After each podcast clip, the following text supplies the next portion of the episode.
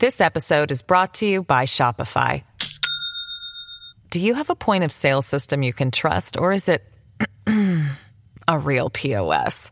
You need Shopify for retail. From accepting payments to managing inventory, Shopify POS has everything you need to sell in person. Go to shopify.com slash system, all lowercase, to take your retail business to the next level today. That's shopify.com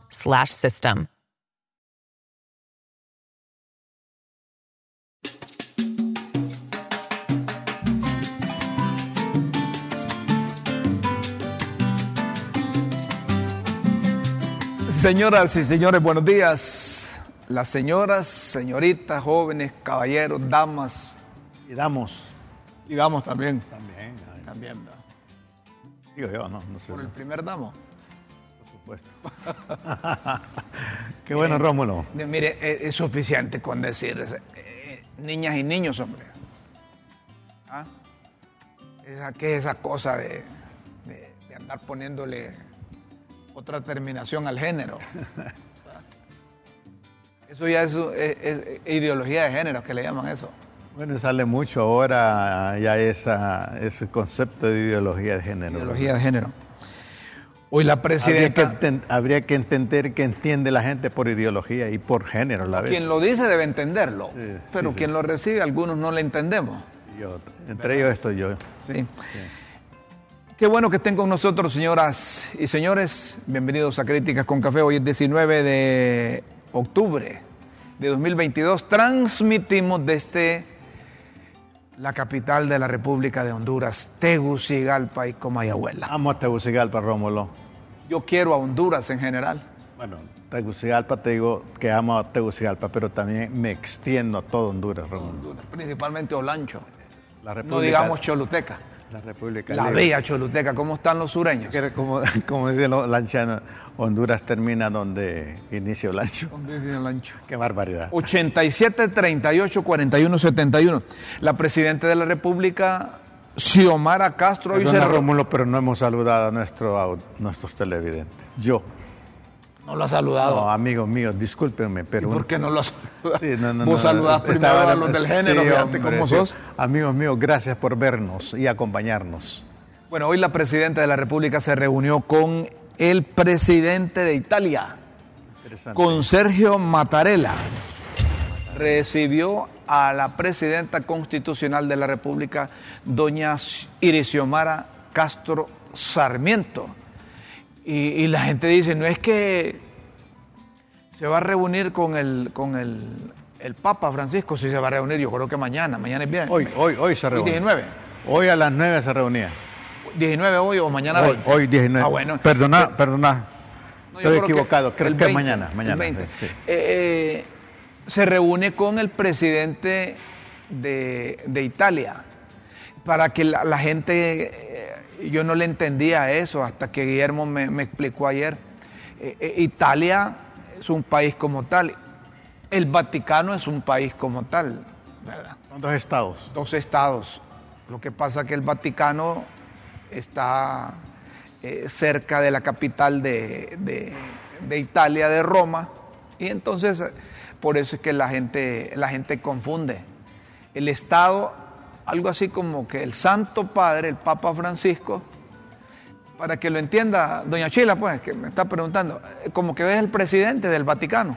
Claro. Ahí hay su secretario de Estado. Claro, claro. tan- Ahí hay sus ministros y en todo el mundo, casi, casi en todo el mundo, tenemos representantes del Vaticano, que son embajadores. El estado más pequeño de la tierra, pero el más poderoso. El más poderoso, Dicen el algunos. más influyente. El más- bueno, a eso me refiero, el más influyente, ¿verdad? Pues doña Xiomara Castro se reunió con el presidente de Italia, Sergio Mattarella, ¿verdad? Eh, uno le llaman primer ministro, pero es, es el mismo presidente. ¿Y este, tendrían planificado ese encuentro antes? Sí, es posible, es posible. Pero, qué, propós- pero, pero, pero qué bueno. Quiero no, no, es decir, no, que, no, qué no maravilloso. puede, no puede llegar una, una presidente Es solo que a reunirse yo, así. te tiene- pregunto como ingenuamente, ¿verdad? Pero claro, Eh, entiendo que ha sido una iniciativa maravillosa de, de aprovechar el, el, viaje, el tiempo, el itinerario para encontrarse con personalidades que determinan. Ahí el embajador de turno, que es las pocas veces que trabaja cuando llega un presidente, se encarga de manejar la agenda y de, de, programarle reuniones. Es decir, no se concibe cómo voy a visitar al Papa y teniendo ahí nomás al presidente. Porque tú has cubierto muchos de esos eventos a nivel internacional. He viajado por todos lados. Sí, sí. Pero, Uno honestamente, honestamente pero te pregunto, porque también nuestros televidentes deben saber que estamos con alguien. La, las agendas se la programan, es decir, el mayor tiempo que trabaja un embajador es cuando llega el presidente de la República. Y si el embajador no está, cuando un presidente llega no sirve, porque es la prueba de fuego que tiene. El presidente, el embajador le busca... Preparando eh, toda la agenda, le todo el busca itinerario, todos los contactos. ¿verdad? A propósito de servicio exterior, dicen que nombraron al colega Héctor Amador de cónsul de Honduras en, en México. Ah, no, no, no sabía, ¿no? Eh, eh, Héctor, el periodista Héctor Amador eh, le confirmó a, a, a, esta, a Noticias 24-7 bueno, si fuese es así, el nuevo cónsul general de Honduras en México. Bueno, si fuese así, felicitamos a Héctor, ¿verdad? Por Está supuesto. Bien. Que Héctor, si vos lo, lo, lo analizás así, hasta parece mexicano ya, ¿sí? por la pinta que tiene. Así que Héctor, te felicitamos, hermano, y tú eres preparado, una persona honesta, que honres a Honduras a través de esa vocación en México. Y, no, y si no es preparado, que vaya a aprender, hombre. ¿verdad? No, por supuesto. Que vaya a aprender. Porque bueno, es que, mire, nadie nace aprendido en el servicio exterior. Te, tengo una... Máxime si no tiene carrera diplomática. Sí, sí, sí. sí, sí. Pero alguien ha dicho también que generalmente uno desconoce el 80% del nuevo trabajo. Sí. Entonces, Entonces que vaya... una persona inteligente lo, lo, lo, lo, llega a entender y a manejar rápidamente porque se dedica a ello. Y vos decís un hombre honrado. Está bien, hombre, que aparezcan nuevos elementos, que se le dé la oportunidad. Además, pertenece al libre, hombre, al partido de gobierno. Además, él la rifó con, con, con el medio donde labora para ayudarle a, sí, al. Partido Libertad y Refundación. Merecido. Héctor, que te vaya bien. Héctor, eh, anda practicando aquí en Honduras ya comiendo chile y todas esas cosas. Porque, porque lo, los mexicanos son. Qué, tan, qué país tan maravilloso, México. Así que, Héctor, fabuloso eh, encuentro en México. Éxitos. Éxito, éxito. Éxitos. Continuamos con, con el programa.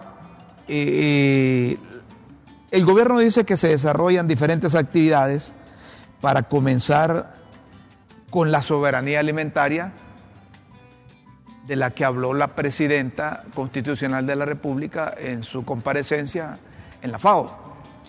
Pues hay actividades, dicen que han adoptado o implementado, a mí no me gusta usar esa palabra implementar, yo prefiero usar adoptar en vez de implementar diferentes acciones para asegurar la soberanía alimentaria.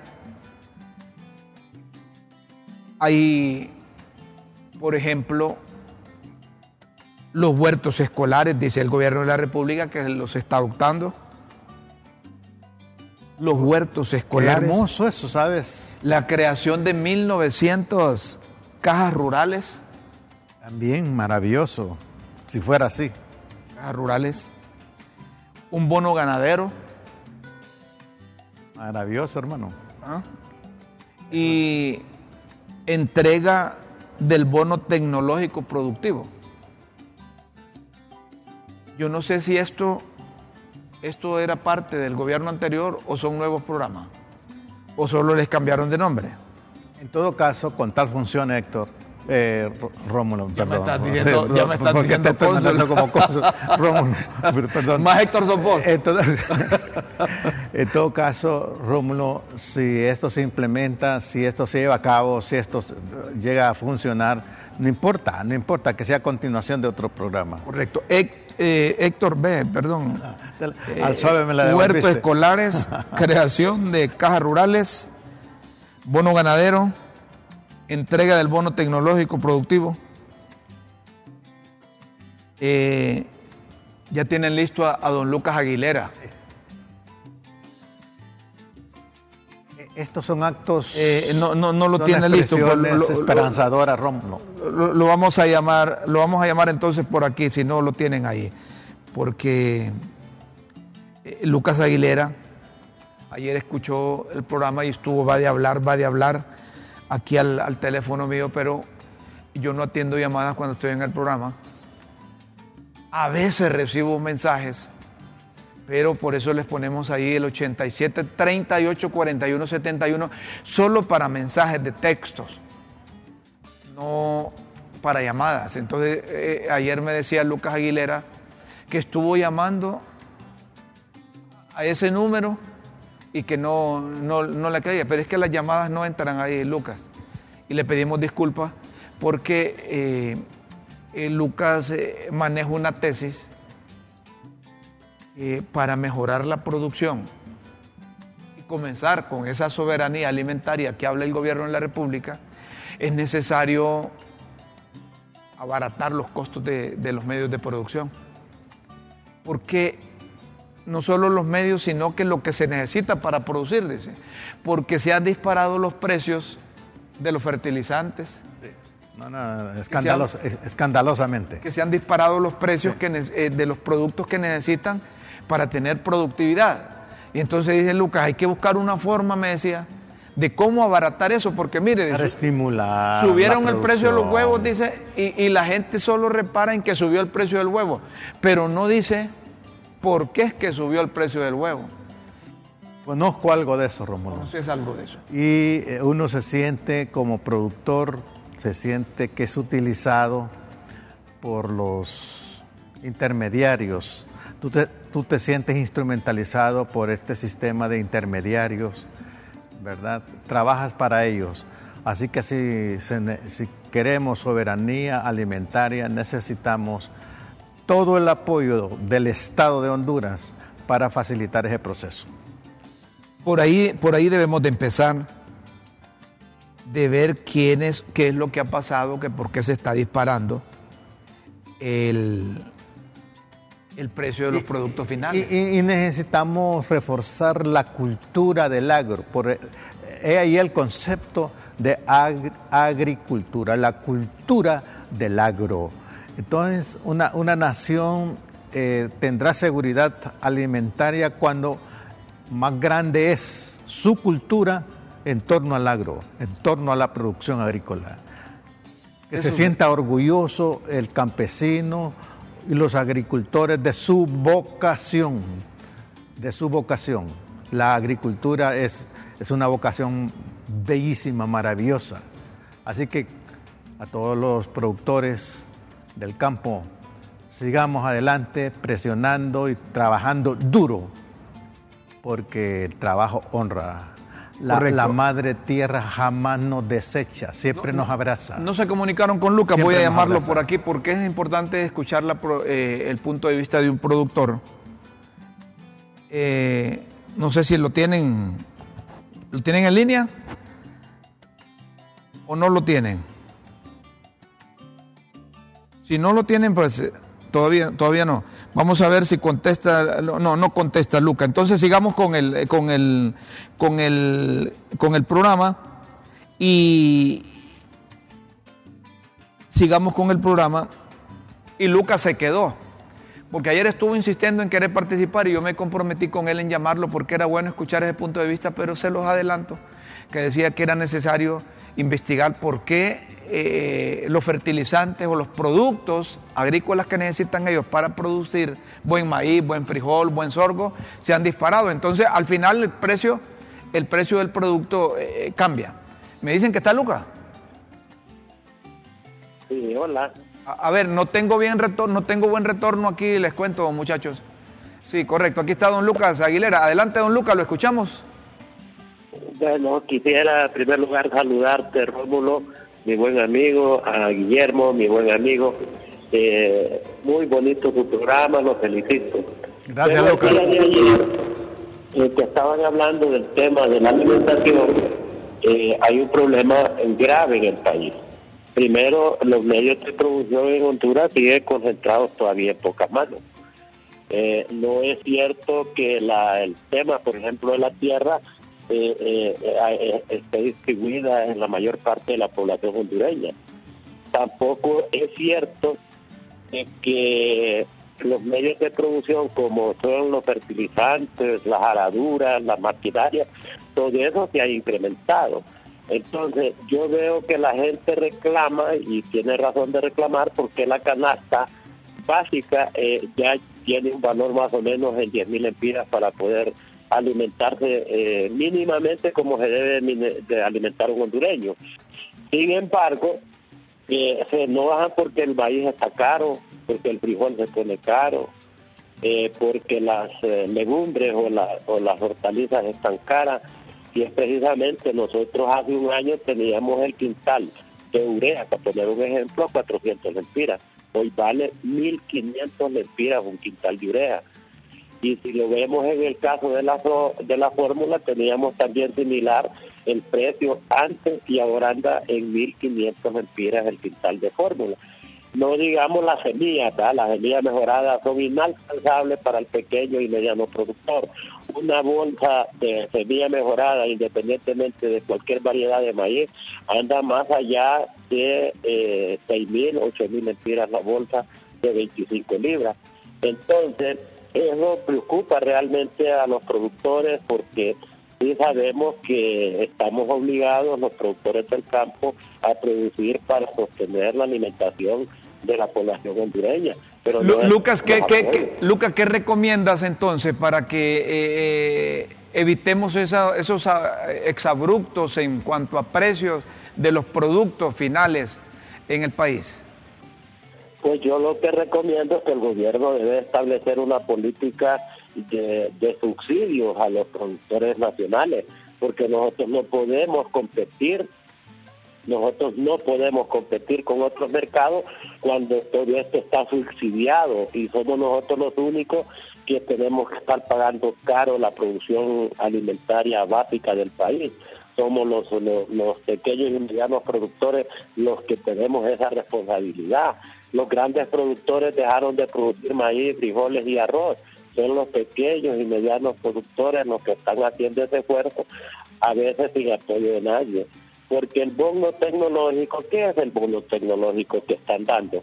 Por ejemplo, dan eh, un quintal de urea y un quintal de fórmula, 25 eh, libras de maíz y un botecito de insecticida. Eso es todo lo que da, eso ni siquiera para una manzana de tierra, para cultivar una manzana de tierra justa. Y además de esto, eh, tiene el grave error que solo se lo están dando a la familia, de a los productores de libres. A veces se lo dan ese bono tecnológico a gente que ni siquiera tiene tierra donde sembrar y lo que hacen es hacer negocio con ese, con ese bono. Eh, lo mismo ocurre, lo mismo ocurre con los créditos. No es cierto que los créditos estén abiertos para el pequeño y mediano productor. Eh, una de las dificultades que hemos tenido toda la vida con los créditos agrícolas, precisamente para el sector pequeño y mediano productor del país, son el tema de la garantía. Si nosotros no tenemos eh, tituladas nuestras tierras, no tenemos eh, garantías de ese sentido, no jamás vamos a obtener el crédito. Entonces necesitamos establecer una política de bajar los costos de producción. Por ejemplo, en este momento que diga que no incide el precio de la gasolina, el diésel, estamos pagando a 114 el galón de diésel, que es precisamente el que ocupamos los medios productores para poder mover nuestros carros al diésel.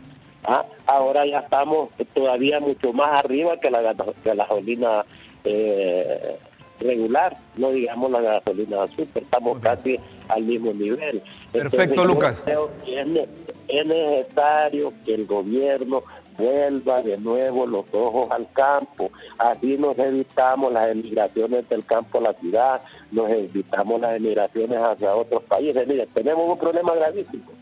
Uno de los problemas graves es que no tenemos mano de obra la gente joven se está yendo para los Estados Unidos y nos estamos quedando solo con gente vieja. Entonces van a tener problemas los cafetaleros, tienen, programa, tienen problemas los ganaderos, tenemos problemas los productores de granos básicos porque no encontramos mano de obra porque la mayor parte de nuestra gente joven le fue, está dándole el pulmón a otros países, por supuesto por el sueño americano, quieren mejorar sus condiciones de vida. Yo decía ayer en un programa que nosotros tenemos una gran oportunidad. Los Estados Unidos en este momento tienen problemas con Guatemala, tienen problemas con Nicaragua, tienen problemas con El Salvador. Deberíamos de aprovechar esa coyuntura nosotros para pedirle a los gringos que en vez de que estemos eh, mandando nuestra gente para los Estados Unidos, que desarrollemos un programa de empleo eh, justos y, y, suficiente para poder resolver el problema del desempleo del país. Correcto. Y que los estemos mandando para los Estados Unidos, es mejor que lo desarrollemos en Honduras. Correcto, Lucas, muchas gracias. en un vaivén, eh, eh, Rómulo, de que somos o no somos, estamos a favor o en contra de los gringos y la verdad es que no estamos ganando nada con esa benevolencia que tiene el gobierno francés. Perfecto, muchas gracias Lucas Aguilera. Gracias Lucas. Un, productor de granos básicos y, dirigente político de la democracia cristiana. buenos aportes. gracias por estar con nosotros. Una breve pausa, luego volvemos aquí en Críticas con Café a propósito de la pobreza eh, eh, el Papa Francisco eh, lo tendremos hoy hablando sobre el concepto ideológico de la pobreza. No nos cambia, ya retornamos.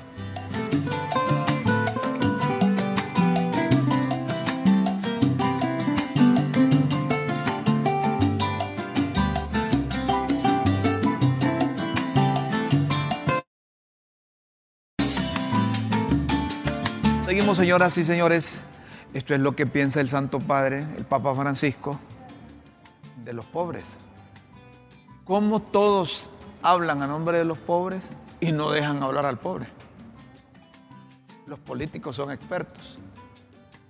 Yo cuando escucho a un político que habla a nombre del pueblo o a nombre del pobre, yo digo, este, este, este anda pando porque habla eh, a, favor del pueblo antes de estar en el cargo y cuando esté en el cargo, al que menos escucha es ese pueblo. Esto es lo que dice el Santo Padre, el Papa Francisco.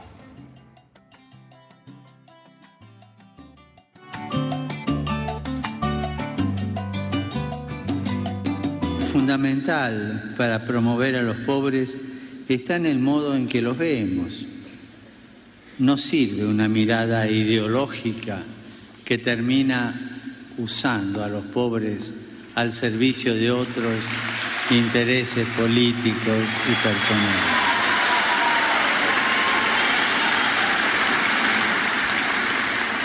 Las ideologías terminan mal, no sirven. Las ideologías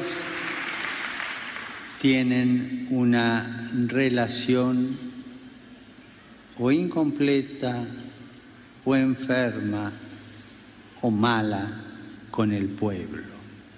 Las ideologías no asumen al pueblo.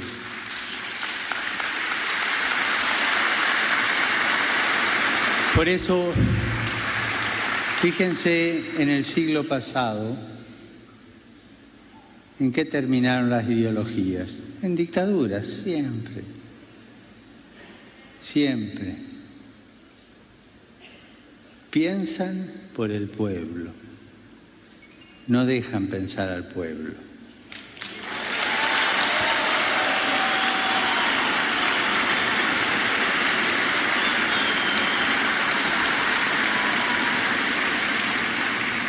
Como decía aquel agudo crítico de la ideología, cuando le dijeron, sí, pero esta gente tiene buena voluntad y quiere hacer cosas por el pueblo. Sí, sí, sí.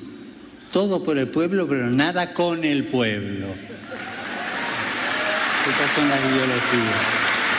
El Santo Padre, el Papa Francisco, con un mensaje punto de vista de la Iglesia Católica, del concepto del pueblo, del uso del pueblo, de la ideología del pueblo y que no se le da participación Te, te pregunto, Rómulo, ¿realmente el Santo Padre eh, pondría ese título mensaje para las dictadoras de China, Rusia, Irán, Cuba, Siria, Venezuela y Nicaragua? Si no se los puso, eh, eh, deben de darse por aludido. Es diferente, pero es, diferente. pero es diferente. Pero yo se las puedo poner porque eso es lo que ha pasado en Cuba, por ejemplo. Entraron como una ideología del pueblo y ¿Quiénes se enriquecieron en Cuba? Ya, me y- has dicho y- que la y- familia, no, me has dicho que la familia Y, habría que pensar también, Rómulo, qué entendemos por ideología. ¿sí? ideología. ¿Verdad? Materia pendiente. Cheque. Daniel Esponda, el secretario de, de- de Educación,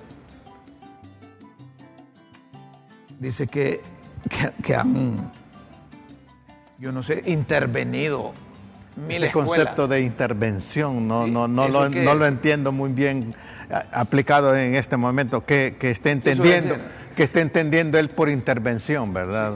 Pero y cuando dice, eh, aquellos léperos estuvieron 12 años, ¿verdad? aquellos pícaros, aquellos... Y, y- y no hicieron en 12 años lo que nosotros hemos hecho en, en 12, en 9 meses, en 8 meses. Eh, eh, intervención de las escuelas. ¿Ese es sinónimo de qué? ¿Que las repararon? ¿Que mejoraron la estructura? Sí, yo no entiendo, la verdad. Miremos, eh, No eh, entiendo. escuchemos lo que dice Daniel Esponda, pues, el secretario de, de Educación. Porque tengo otro concepto del- de intervención, de verdad. Daniel Esponda. En los do- 12 años de, de- de la dictadura no se hizo ni una tan sola escuela. Y nosotros ya llevamos intervenidas casi mil, lo que quiere decir que lo que ellos no hicieron en una década, nosotros prácticamente ya lo hicimos en nueve meses. This episode is brought to you by Shopify. Do you have a point of sale system you can trust, or is it a real POS? You need Shopify for retail. From accepting payments to managing inventory, Shopify POS has everything you need to sell in person. Go to shopify.com slash system, all lowercase, to take your retail business to the next level today. That's shopify.com slash system. En los Ya- 12 años de... No, como que ya cumplió Daniel Esponda. ¿verdad? Lo que aquellos no hicieron entonces, nosotros ya lo hicimos. Mil escuelas intervenidas. Debería de publicar el secretario de ¿Qué Educación. consiste esa intervención? ¿Qué- en, qué, qué- ¿En qué consiste esa intervención y qué escuelas fueron intervenidas? ¿Verdad? Sí, sí, sí. Porque aquí somos expertos en decir hicimos esto, hicimos lo otro, y al momento de, de ver la realidad, el complemento de la realidad que es la práctica, no están esas cosas.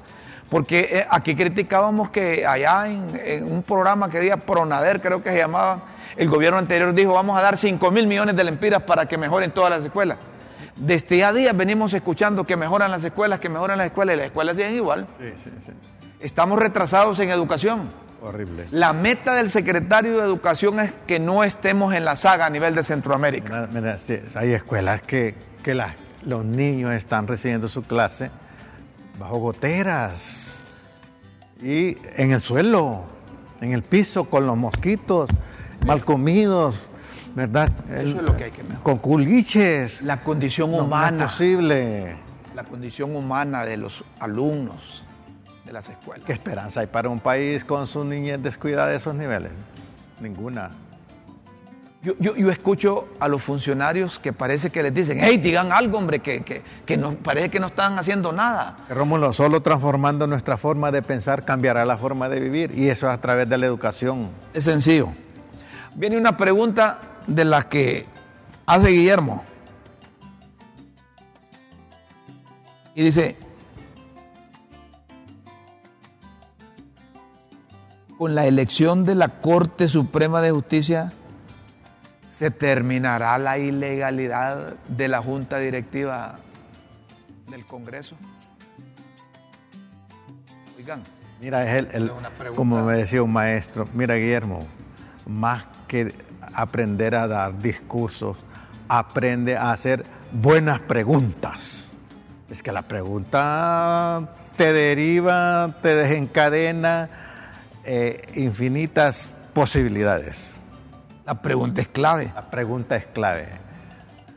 Pa- para mí como psicólogo, la pregunta es mi instrumento. Y por eso es que eh, hemos invitado a un experto. Estamos contactándonos con él, un catedrático universitario. Eh, se lo mandaron a, a su correo, ¿va? Estamos esperando esa conexión con don Juan Carlos Barrientos.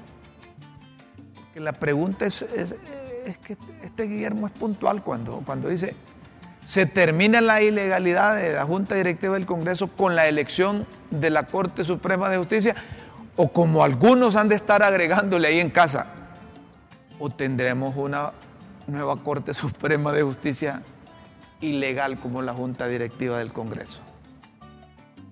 Y de nuevo sobre la pregunta, Romulo. Tú que eres un periodista ya fogueado, has descubierto que un periodista se, se mide si es inteligente o no por el arte de hacer buenas preguntas.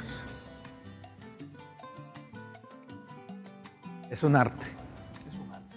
Es un arte. Entonces son dos preguntas claves estas. Y que se las vamos a formular al, al experto. Con la elección de la nueva Corte Suprema de Justicia se termina la ilegalidad de la Junta Directiva del Congreso y hay otra. Con la elección que haga la Junta Ilegal de la directiva del Congreso, la, directiva del Congreso, con la elección que haga la Junta Ilegal, a ver cómo es, con la elección que haga la ilegal directiva del Congreso, Corte Suprema de Justicia, está arrastrando a esta la ilegalidad. ¿No será, más, no, será más, eh, más sencillo que, por ejemplo, los 128 Ahí está. Los 128 diputados del Congreso se reúnen y piensen en el país, piensen en la institución, se olviden del Partido Nacional, del Partido Libertad y Refundación, de los liberales, se olviden de todos los partidos, del Partido Salvador de Honduras y todos los partidos legalmente constituidos, y se sienten en una mesa pensando en función de país. Y digan, mire, aunque yo digo que es legal la junta directiva, pero hay mucha sospecha. Entonces, mejor...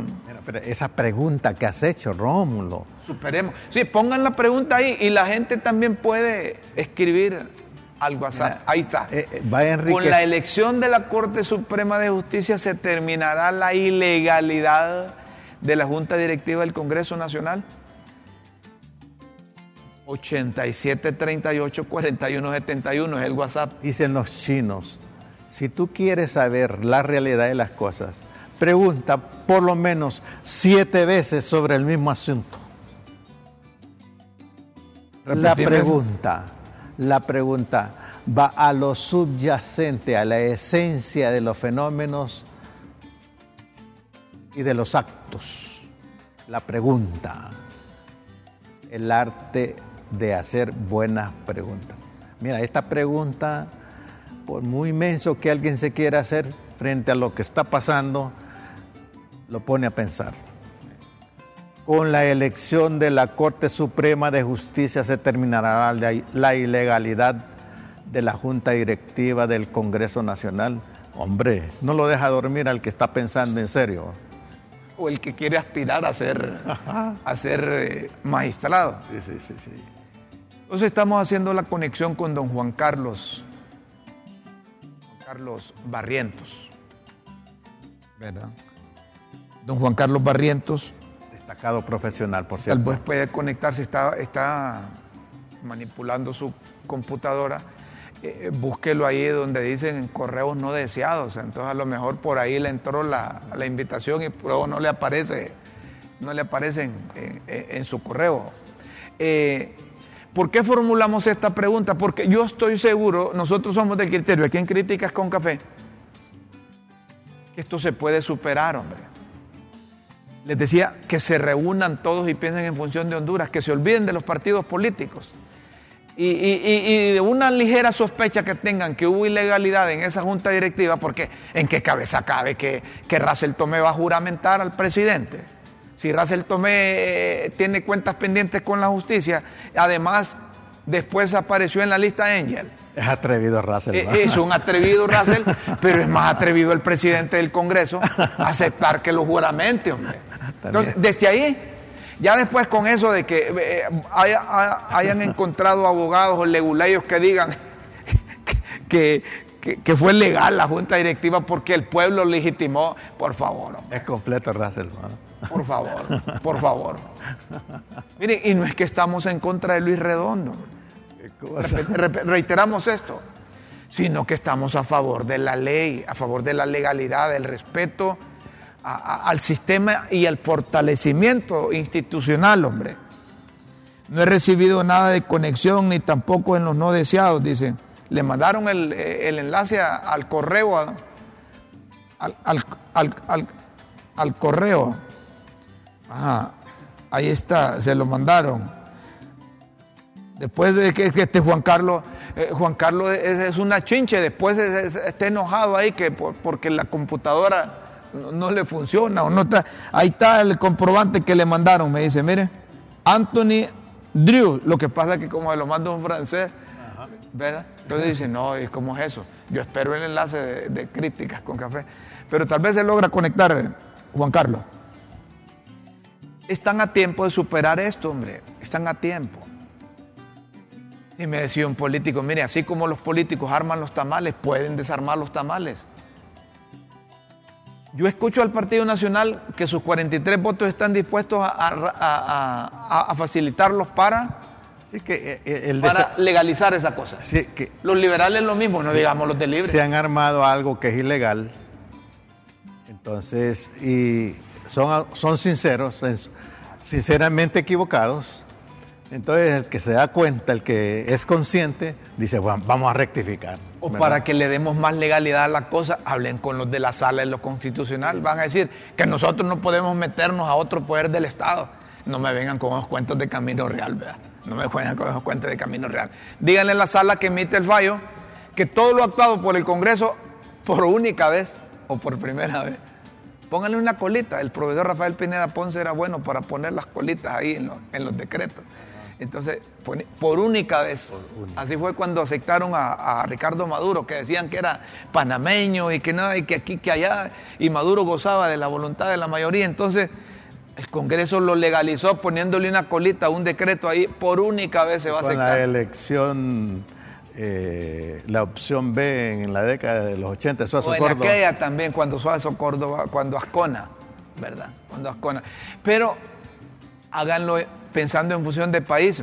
Lo que pasa es que hay unos léperos, hay unos bandidos, hay unos pícaros y, que se aprovechan de esas cosas para esconderse ahí. No, y, hay, y, y, estos actos hay ganancias secundarias también, ¿verdad? Claro.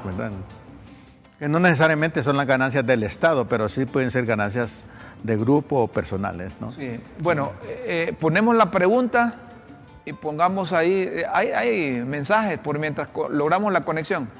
Bueno, démosle pues paso a los mensajes ahí que dicen con relación a eso. Mándeme a mi WhatsApp mejor, mándeselo a su WhatsApp mejor, pues. Eh, Ana Laura. Manda, sí, es que como él dijo por correo, vamos a ver si, si, se lo manda ahí. Correcto, ahí están los, los mensajes. Ahorita, Juan Carlos, le vamos a mandar el, el, enlace a su WhatsApp, pues. Ya que esa computadora, le vamos a comprar una nueva. Con la elección de la Corte Suprema de Justicia se terminará la ilegalidad de la Junta Directiva del Congreso Nacional. Es la pregunta, ¿qué dice ahí? Buen día, los miramos en Olanchito Lloro, excelente programa. ¿Otro? Muchas gracias. Un abrazo, Olanchito. Olanchito. Qué bueno. Toda condena tiene un principio y tiene un final. Quien vence, quien vende caro, el que estabiliza la economía, ahí comienza la cadena. Bueno, eso es relacionado con los productos, ¿verdad? Pero la pregunta que formulamos, y también para nuestros oyentes, es, con la elección de la Corte Suprema de Justicia, ¿se terminará la ilegalidad de la Junta Directiva del Congreso Nacional? ¿O qué hay que hacer? Estamos, eh, si quieren, hacemos una, una breve pausa. Ana Laura, hacemos una breve pausa por mientras eh, eh, logramos la conexión con don Juan Carlos Barrientos, ¿verdad?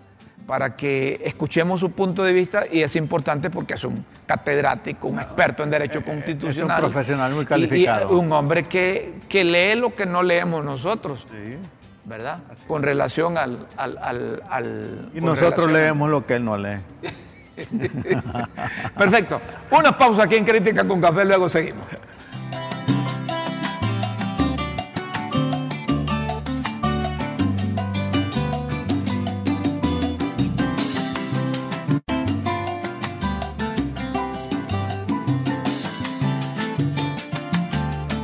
Seguimos pues.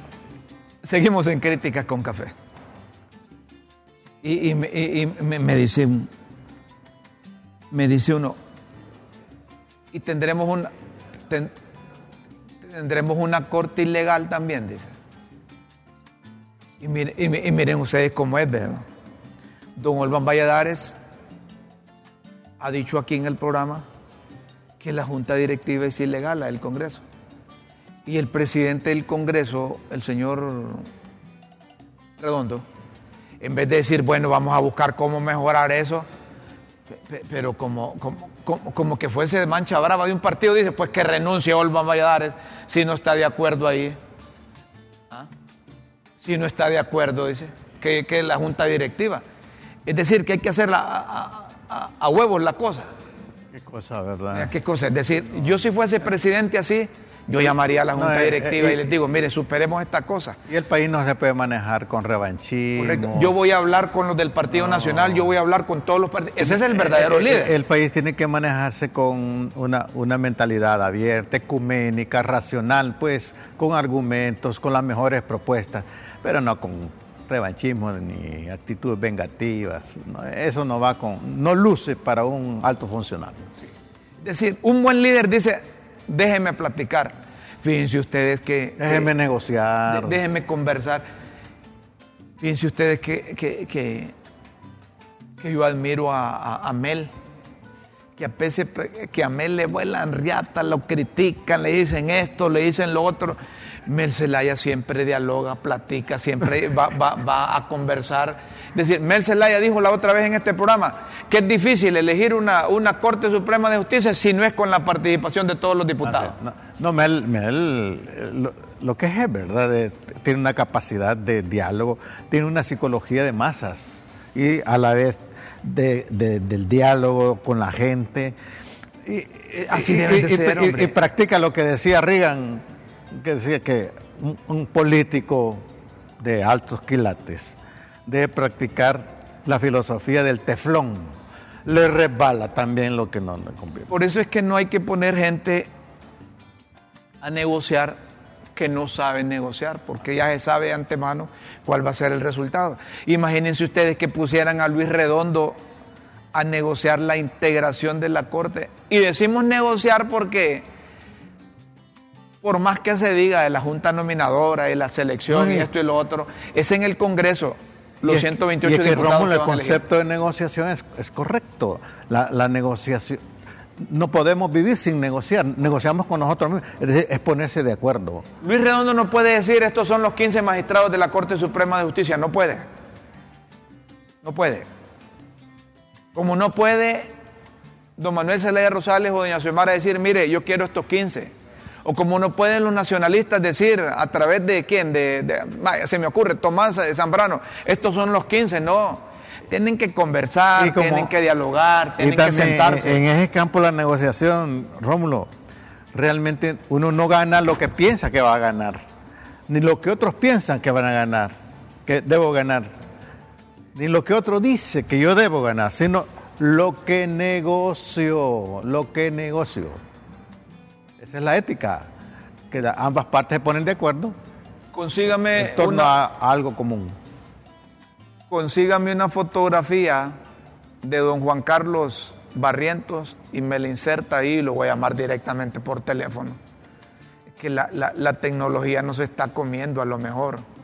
Ya se conectó. Bueno, ahí está. Ahí está. Conectado Juan Carlos Barrientos. La pregunta es concreta. Con la elección de la Corte Suprema de Justicia se determinará la ilegalidad de la Junta Directiva del Congreso Nacional o tendremos una Corte ilegal. Don Juan Bien, buenos días. Don Juan Carlos Barrientos, buenos días. Buenos días, un gusto saludarlos. Gracias, maestro. Y mis disculpas por problemas técnicos. Al contrario, disculpas por parte de nosotros hacia usted porque eh, eh, en esta cosa eh, tenemos que responsabilizarnos ambos.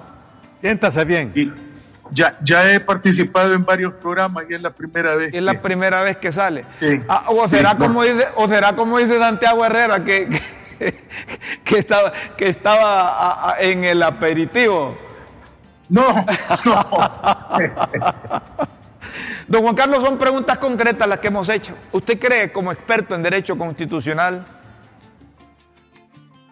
que se terminará la ilegalidad de la Junta Directiva del Congreso con la elección de la Corte Suprema de Justicia o tendremos una Corte Suprema de Justicia ilegal? Bueno, yo siempre he sostenido dos cosas. La primera, y lo hago en forma totalmente desapasionada, sino que desde un punto de vista eminentemente académico y constitucional, esa junta directiva es ilegal. ¿Por qué es ilegal? Porque fue electa por suplentes y porque no tenían la mayoría de propietarios que se requería según la constitución, que son 65 diputados. El hecho que lo hayan, eh, eh, que hayan hecho la elección en la sede del Poder eh, Legislativo, ahí en el centro de Tegucigalpa, a la parte del Parque La Merced, y el hecho de que ahí hayan estado aparentemente reunidos diputados propietarios y la gran mayoría de suplentes, eso no convalida la elección. Los diputados propietarios estaban en otro lugar y había sido legalmente convocada la reunión porque la reunión la convocó el presidente eh, que había sido juramentado por el ministro de Gobernación en su momento. En cambio, la otra reunión no la convoca ninguno de los que fue juramentado por el ministro de Gobernación y lejos de eso, una de las personas que participa como secretario tiene una sentencia judicial penal en su contra que lo inhabilita para ser diputado. Entonces, eh, en segundo lugar, eh, yo siempre he dicho que si esa junta directiva es ilegal, todo lo que produce tiene que ser ilegal. Es decir, todos los decretos que han emitido son ilegales. Y por lo tanto, la elección de la junta nominadora es ilegal y lo que haga la junta nominadora a su vez eligiendo candidatos es ilegal. Y la elección que hagan ya en el Congreso también es ilegal. ¿Y El día de mañana cualquier persona puede interponer un recurso de inconstitucionalidad y una corte seria, una sala de lo constitucional seria, va a tener que fallar eh, en contra de él. Hay recursos pendientes ahí en la sala, Rómulo, pero acuérdese que ya van a vacar en sus cargos eh, los miembros de la sala y de repente no se quieren meter en líos y prefieren guardar silencio y no fallan y tienen gavetado el asunto. Me imagino yo que como ya van de salida no quieren comprometerse. ante esta cadena de ilegalidad, ante la indiferencia que muestra la sala de lo constitucional, que no se quiere pronunciar, y entonces, ¿qué, qué- qué- va a pasar en materia jurídica en Honduras? No, y otra cosa, lo que el abogado Juan Carlos Barrientos está afirmando desde la perspectiva académica, científica.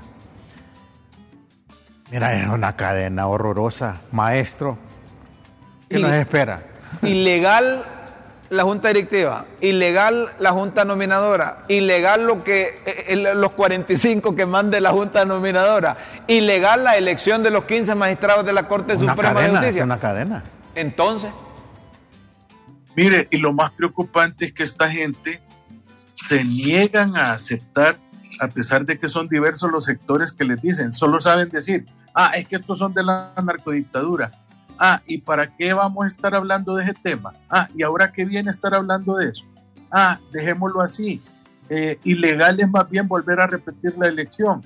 Entonces, la gran pregunta es, eh, ¿qué trasfondo hay políticamente para no querer corregir esta situación? Si se les ha ofrecido de parte de las bancadas de oposición regularizar eso y volver a votar y votar otra vez por Luis Redondo, ¿por qué tienen temor a hacerlo? ¿Por qué se empecinan? ¿Por qué esa terquedad de mantener las cosas así? Entonces me parece a mí que mantener esa zozobra eh, obedece de repente a un plan político, Romo. Un plan político para el día de mañana desactivar el orden constitucional, dar un golpe técnico y instalar una constituyente. De otra manera, yo no me explico por qué existe esa necedad cerril de, eh, aferrarse a que esa junta directiva es legal cuando sectores serios lo han dicho. Eh, los únicos que mantienen esa posición prácticamente son eh, los ah, miembros más radicales del partido de gobierno. Óigame, don Juan Carlos, esto significa que ya usted me mete el otro elemento ese, porque esa puerta queda abierta, ¿verdad? Eso de la constituyente, que pueden aprovechar la coyuntura de que es Pando el presidente del Congreso, entonces buscan cómo armar ahí, eh, enmarañar la cosa y, y se puede dar.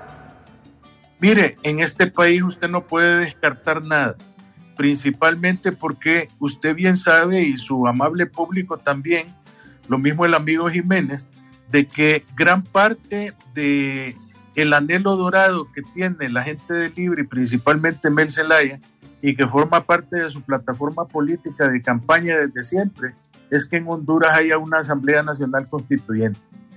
Ese fue el camino que tomaron en Venezuela para perpetuar a Hugo Chávez en el poder ese fue el camino que tomaron en Argentina los Kirchner, el camino que tomó Rafael Correa en Ecuador y Evo Morales en Bolivia. Así que eh, lo mismo hizo aquí el vecino, eh, ¿cómo que se llama? Daniel Ortega, para eh, perpetuarse en el poder. Esto no debemos de descartarlo y me parece a mí que también es otra manera de mantener controlado a Luis Redondo, porque si se sale del guacal, entonces perfectamente me lo va a guacalear y lo va a quitar amparado en que es ilegal. Es decir, ahorita te tengo y mientras yo te sostenga sos legal, pero el día que yo quiera quitarte te voy a quitar porque la oposición dice que sos ilegal. Más claro no canta un gallo. Una última pregunta, don Juan Carlos. ¿Y qué opción le queda en base a la ley a la sala de lo constitucional. ¿Qué fallo podría emitir la sala de lo constitucional de la Corte Suprema de Justicia para terminar con esa cadena de ilegalidad? Bueno, el fallo que tendría que emitir es declarar que efectivamente esa junta directiva es inconstitucional y ordenar su repetición, como lo ordena un tribunal constitucional, que es la sala de lo constitucional, entonces no habría violación constitucional por hacer la elección en otra fecha distinta a la señalada por la Constitución, porque se estaría cumpliendo con un mandato judicial. Y al repetir la elección, entonces eh, los de libre van a determinar si quieren ratificar a Luis Redondo o en lugar de ratificar a Luis Redondo quieren poner otro candidato. Y después de que se haya legalizado la Junta Directiva, entonces tienen que emitir decretos especiales legalizando todos los decretos que anteriormente habían emitido. Y eh, en este caso se quedaría convalidado o ratificado toda la, la, tarea legislativa que en estos nueve meses ha hecho el Congreso Nacional.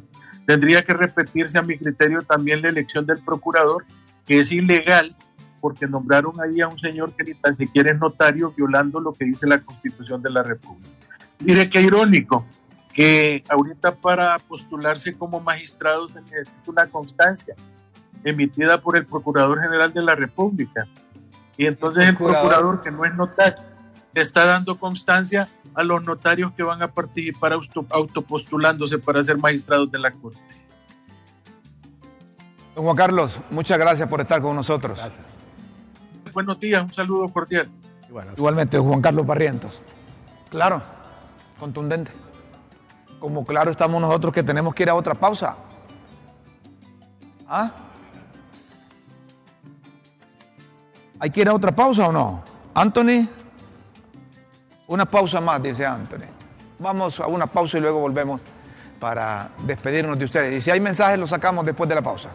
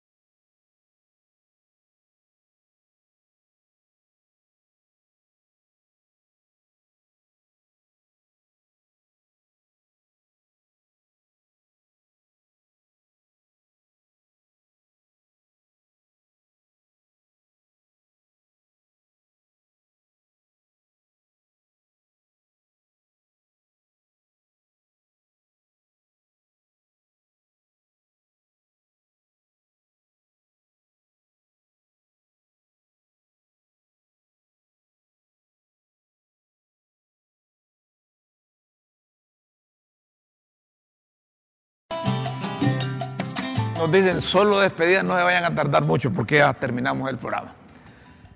Nadie quiere ser, por eso, nadie se ha presentado allá con los documentos autopropuestos porque con tanto relajo que tienen ahí ante tanta ilegalidad. Pero, qué gran responsabilidad tenemos nosotros dos de el, gran desafío para ser honestos con nosotros mismos, que sería con, con la verdad.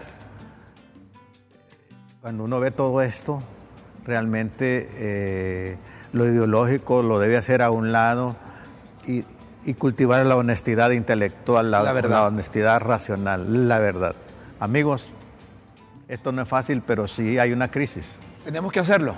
Señoras y señores, tenemos que irnos también. Con Dios siempre en vuestras mentes y en nuestros corazones concluimos el programa. Los invitamos para que mañana a las 9 de la mañana sintonicen LTV, transmisión Facebook Live, críticas con café. Buenas tardes, buenas noches, buenos días.